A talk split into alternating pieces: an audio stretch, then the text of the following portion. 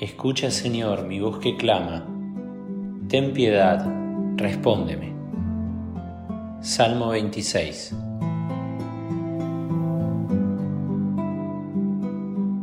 Rodrigo Durini Podcast. Recuerdo cuando era chico que hubo un episodio que marcó un quiebre en mi infancia. Ese episodio fue comenzar el jardín de infantes. Tengo una leve percepción que previo a este acontecimiento en mi vida había una libertad que ciertamente disfrutaba de, muy pequeño. El comenzar el jardín fue empezar como el mundo de ciertas responsabilidades y siempre recuerdo la voz de mi mamá que me decía, bueno, a dormir, que mañana hay que ir al jardín. Parecía que todo había que hacerlo porque mañana había que ir al jardín. Me costó un tiempo ingresar, pero recuerdo cuando estaba en sala de cuatro, yo nada más hice sala de cuatro y de cinco, que fueron sala verde y sala coral, ese era el color de mi sala. Recuerdo estando en sala verde, veo que un chico de la sala más grande eh, no quería entrar, eh, lloraba muchísimo, eh, pataleaba, la madre no podía como contenerlo y recuerdo mirarlo y sorprenderme, decir, ¿cómo este chico que es tan grande no quiere entrar? Se ve que yo ya había madurado. Bueno, entre las múltiples obligaciones por tener que ir al jardín, eh, estaba la de irse a dormir. Y recuerdo algo que, me marcó mucho, ese orden, ¿no? Eso de ir a dormir. Todas las noches lo rompía cuando escuchaba la cerradura de la puerta de mi casa y llegaba mi padre eh, muy tarde a la noche, llegaba eso de las once, once y media de la noche porque terminaba de dar clases en la Facultad Tecnológica de Aedo. Entonces rompía ese orden a la escucha de esa cerradura, eh, salía de mi cama rápidamente, bajaba las escaleras y corría y le daba un abrazo. Y después muy orgulloso de mi conducta, volví a mi cama. Me sentía de alguna manera importante porque mis otros hermanos por lo general dormían. Por eso hoy en este nuevo episodio quiero hablar de un tema que es infinito, es un tema que solo hay que dejar de trabajarlo, nunca se podrá terminar, que es el tema de la escucha. Y para hablar de la escucha, en primer lugar, tengo que agradecer los distintos mensajes que me fueron llegando de ustedes por, por todos los episodios que hemos vivido juntos. Eh, son muy lindos todos, todos de distintas características. Es impresionante lo que la escucha de algo genera. Eh, hay personas que se acercaron un poco a la literatura, personas que se sienten un poco más cerca de Dios, eh, personas que tomaron iniciativas de hacer podcast por sí mismos. Pero todos los mensajes se resumen en una frase que me hizo mucho bien en este tiempo difícil. La frase es, te escuché. Todos comienzan o terminan diciendo te escuché. Soy un bendecido porque en un tiempo tan difícil como este eh, pude sentirme escuchado. Eh, es muy importante que las personas se sientan escuchadas. Y escucha, con escucha se paga. Por eso la editora de este espacio, Caro Tomé, de la cual estoy muy agradecido, realizó un mail para que nosotros podamos escucharlos también ustedes. El mail es rodrigodurinipodcast.com. Ahí nos pueden dejar sus inquietudes, sus pareceres, si quieren proponer algún tema, eh, si algo no les agrada. Bueno, es un espacio donde también nosotros queremos escucharlos. Y la escucha generó en mí mucho agradecimiento, pero también generó responsabilidad. Cuando escuchamos, nos hacemos personas capaces de responder. Pero a veces la responsabilidad, como decía un poco al principio con la anécdota del jardín, se puede transformar en afán. Y el afán, si bien es bueno, por ejemplo, hay, personas que tienen mucho afán por ayudar y hacer cosas muy buenas, y eso es muy, muy bueno, el afán en la vida espiritual eh, no es muy buena palabra, porque el afán nos empieza a encontrar como pretenciosos nos empieza como a instrumentalizar las cosas. ¿Por qué digo esto? Porque claro, alguno dice, bueno, me gustó tu podcast, entonces uno ahora siente la responsabilidad, bueno, el que haga tiene que durar tantos minutos y tiene que ser de esta manera y tiene que agradar, eh, y eso quita la espontaneidad eh, del momento. Por eso quiero pedir refugio en una poesía de, de Fernando Pessoa que dice así, Alabado sea Dios, porque tengo el egoísmo natural de las flores y de los ríos que siguen su camino, preocupados sin el saber, solo con florecer e ir corriendo. Es esa la única misión en el mundo, esa, existir claramente y saber hacerlo sin pensar en ello. Fíjense, cuando uno escucha eso representa en nosotros un éxodo, representa una salida de nuestro control y de nosotros mismos. Ante la escucha estamos indefensos. Recuerdo muchas noches que mi mamá me mandaba a dormir que hacía trampa. Entonces me ponía el pijama, me decía, bueno, me voy a dormir, chau, y me quedaba en el descanso de la escalera o escondido en algún hueco, escuchando la conversación de los adultos. Siempre me intrigaba ver qué hablaban. Pero a veces por ahí había cosas que a uno no le gustaban o de alguna manera eh, lo inquietaban y uno no podía decir, bueno, no voy a escuchar esto. Uno cuando está ante la escucha sale del control y está indefenso. Por eso qué lindo que ustedes escuchen y qué lindo también cuando yo hable también pueda salir de mí mismo, ¿no? No estar pensando, bueno, esto que estoy diciendo es claro, esto que estoy diciendo eh, va bien. Bueno, si los dos salimos en un éxodo, nos podemos encontrar en lo que algunos llaman el éxtasis, ¿no? Y ahí es donde se da algo hermoso que es el encuentro.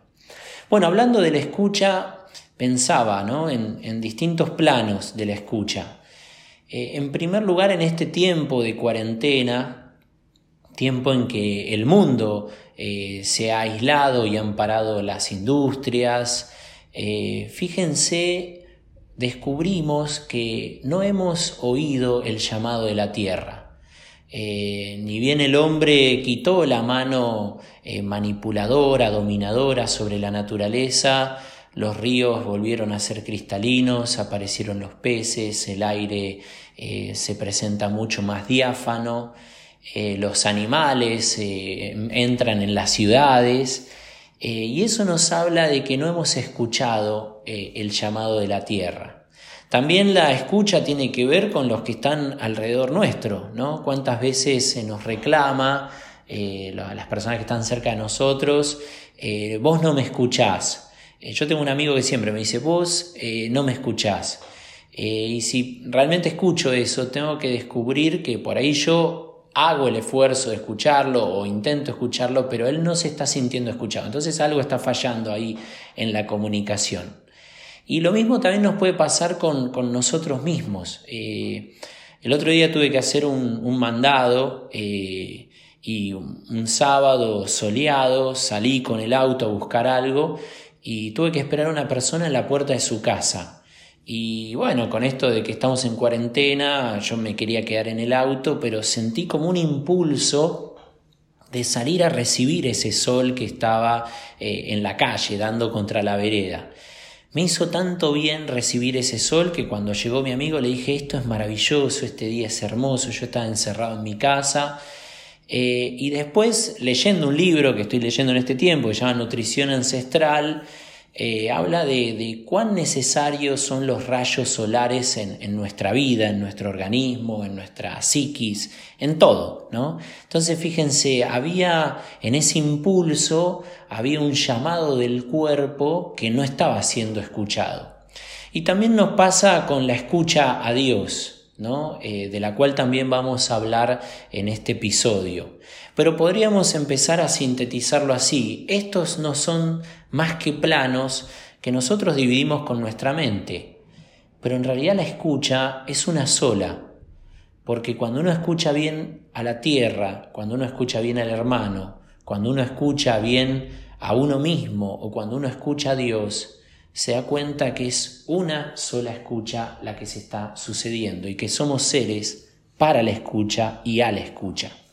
Es por eso que en la tradición bíblica es muy importante que Dios se muestra como el que escucha.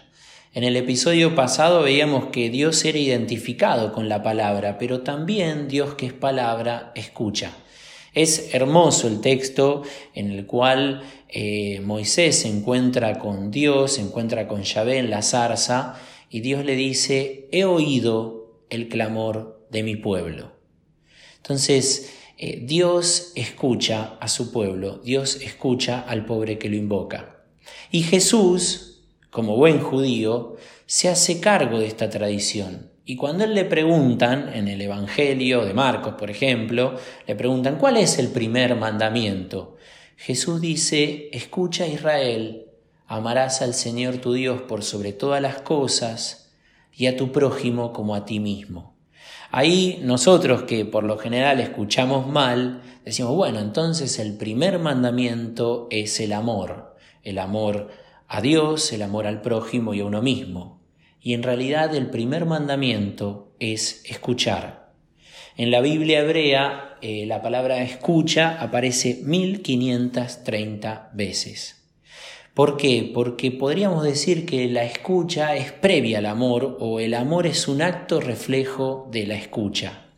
Hay una película que, me impresiona, que ganó el Oscar a la mejor eh, película extranjera, una película alemana que se llama La vida de los otros. Habla de la Alemania que está bajo el régimen soviético y que como todo régimen tiene su equipo de espías, ¿no? Eh, su inteligencia. Y la película habla de dos protagonistas, de un espía que es experto en el espionaje, de hecho él forma eh, nuevos espías, y de un artista que es espiado. Y la película es sumamente conmovedora porque este espía, de justamente de escuchar al artista, eh, empieza a hacer un cambio en su vida. Y llega una escena que es ciertamente conmovedora, donde este artista recibe un llamado. En este llamado le dicen que un amigo de él se ha quitado la vida. Entonces este artista se pone en el piano y empieza a tocar sonata para un buen hombre. El espía que escuchó el llamado empieza a escuchar la música y al escuchar la música, sin parpadear, de sus ojos cae una lágrima que toca su boca. Es así que hay una pareja de este artista, una mujer, y cuando él termina, el artista le dice, eh, siempre me acuerdo de Lenin cuando escuchó la apasionata de Beethoven, que Lenin dijo, si sigo escuchando esta música, no acabaré la revolución. Y ahí el artista va a decir algo que es una gran síntesis. ¿Puede alguien que haya escuchado realmente esa música, que realmente la haya escuchado, ser realmente malo? Y es así que este espía, escuchando todo eso, se va a su casa y cuando se va a su casa sube al ascensor y detrás de él sube un niño con una pelota. Y con esta inocencia y esta ingenuidad propia de los niños, este niño le dice, tú eres de la Stasi. Y él le dice, ¿qué, es, qué sabes vos de la Stasi? ¿no? Que es todo, todo el espionaje, la inteligencia ¿no? soviética. Y él dice, mi padre dice que son hombres malos que encarcelan a la gente. Y como acto reflejo a este espía le surge decir, ¿cómo es el nombre? Y ahí hace un silencio. Obviamente todos sabemos que va a preguntar por el nombre de su padre para después denunciarlo. Pero el espía hace una pausa y le dice, ¿cómo es el nombre de tu pelota? El niño ríe y le dice, qué gracioso eres, porque las pelotas no tienen nombre. Entonces fíjense, este hombre se conmueve, este hombre cambia, no por una línea moral, por un discurso eh, que le baja a lo que tiene que hacer o lo malo que es, sino que la escucha fue ablandando el corazón. Ahora, la escucha está muy vinculada a lo que es la espera. Y es algo que la espera nos cuesta a los seres humanos. Eh, yo le, le, compartí a una persona en estos días esto que les decía al principio, ¿no? Dios escucha al pobre que lo invoca. Y me dijo, bueno, a mí se me rompió el intercomunicador. Y recuerdo eh, cuando tenía más o menos 21 años, tuve una crisis vocacional muy fuerte. Eh, venía de una sucesión de distintas enfermedades que llevaron a que eh, quedé internado, tuve un proceso quirúrgico, quedé muy débil y pasé un mes en la casa de mi madre. Me costó mucho volver al seminario y una vez que volví al seminario les confieso que volví para irme. Bueno, eh, el primer día que regreso al seminario, muy enojado, muy, muy desolado, eh, compartíamos la misa y uno de mis compañeros me dice, ¿querés leer el Salmo? Y yo les confieso que no quería leerlo, no quería escucharlo, no quería saber nada con todo eso. Pero fue así que el Salmo 26 que les compartí al principio termina así. Espera en el Señor, ten valor y firme corazón, espera en el Señor. Yo estaba sumamente enojado, sumamente desolado, pero esa palabra que yo proclamé, a su vez escuché, y abrió un pequeño, un pequeño como halo de luz que después me condujo a, a poder transitar esa crisis que había tenido. Por eso la escucha está vinculada a la espera, porque podríamos decirlo así, el oído debe esperar que otro aparezca, el oído debe esperar a ser visitado, el oído tiene que abrirse a un don. Distinto de los ojos, ¿vieron? El ojo abre y ve, y por eso se hace la ilusión de comprender y de entender. El, la vista, muchas veces, el ojo tiene que ver con con dominar al otro, ¿no? Decir, te vi. Yo recuerdo cuando jugábamos a la escondida en el barrio, había algunos que eran muy astutos, no sé si yo caí en esta trampa, pero el que contaba y tenía que salir a buscar a los que se habían escondido, a veces decían, bueno, eh, Daniel, te vi, salí. Y Daniel salía porque se sentía que había sido como, como capturado. Bueno, fíjense, la escucha tiene que ver con la humildad de esperar, esperar a ser visitado por una voz que rompa el silencio, esperar a ser visitado por un don que escapa a nuestro control. Por eso fíjense que, que el afán siempre es negativo en la vida espiritual. Quiero escuchar a Dios, quiero entender esto, quiero superar aquello. La escucha debe esperar. Y es por eso que cuando el oído escucha, el oído es visitado, justamente nos encontramos con algo muy importante en este tiempo que es el don. Y el don siempre se abre a la donación. A mí me, impresiona mucho de, Jesús, cómo Jesús realmente tenía incorporada la escucha en su vida. Eh, Jesús en algún momento, hablando de Dios, dirá, mi Padre siempre me escucha. Y uno podrá decir, ¿por qué Jesús dio la vida por nosotros, los que creemos en eso? No es que Jesús vino con el afán de decir, bueno, yo vengo a este mundo, vengo a salvarlos, eh, yo soy la verdad, el camino y la vida, eh, yo voy a dar la vida por ustedes. No, Jesús vino a este mundo para estar con nosotros.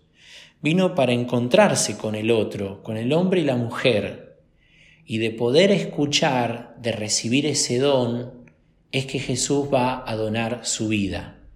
Por eso siempre un gran síntoma de que estamos escuchando es cuando esa escucha lleva al amor, cuando esa escucha lleva a la donación y lleva a la entrega.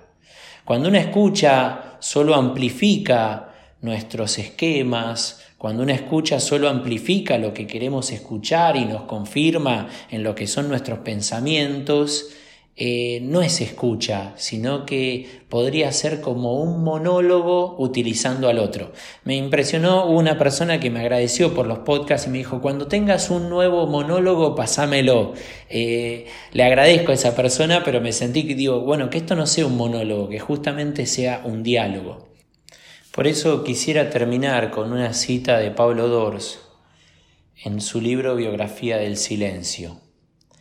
Tanto el arte como la meditación nacen siempre de la entrega, nunca del esfuerzo. Y lo mismo sucede con el amor. El esfuerzo pone en funcionamiento la voluntad y la razón. La entrega, en cambio, la libertad, y la intuición. Que nuestra escucha nos abra al don del otro, nos abra a la donación y al amor.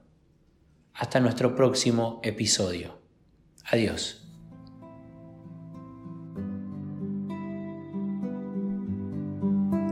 Hombre uranio, si has escuchado el llamado de la tierra, recuerda que es para tu sacrificio, no para tu vanidad. Atahualpa Yupanqui. Rodrigo Durini Podcast.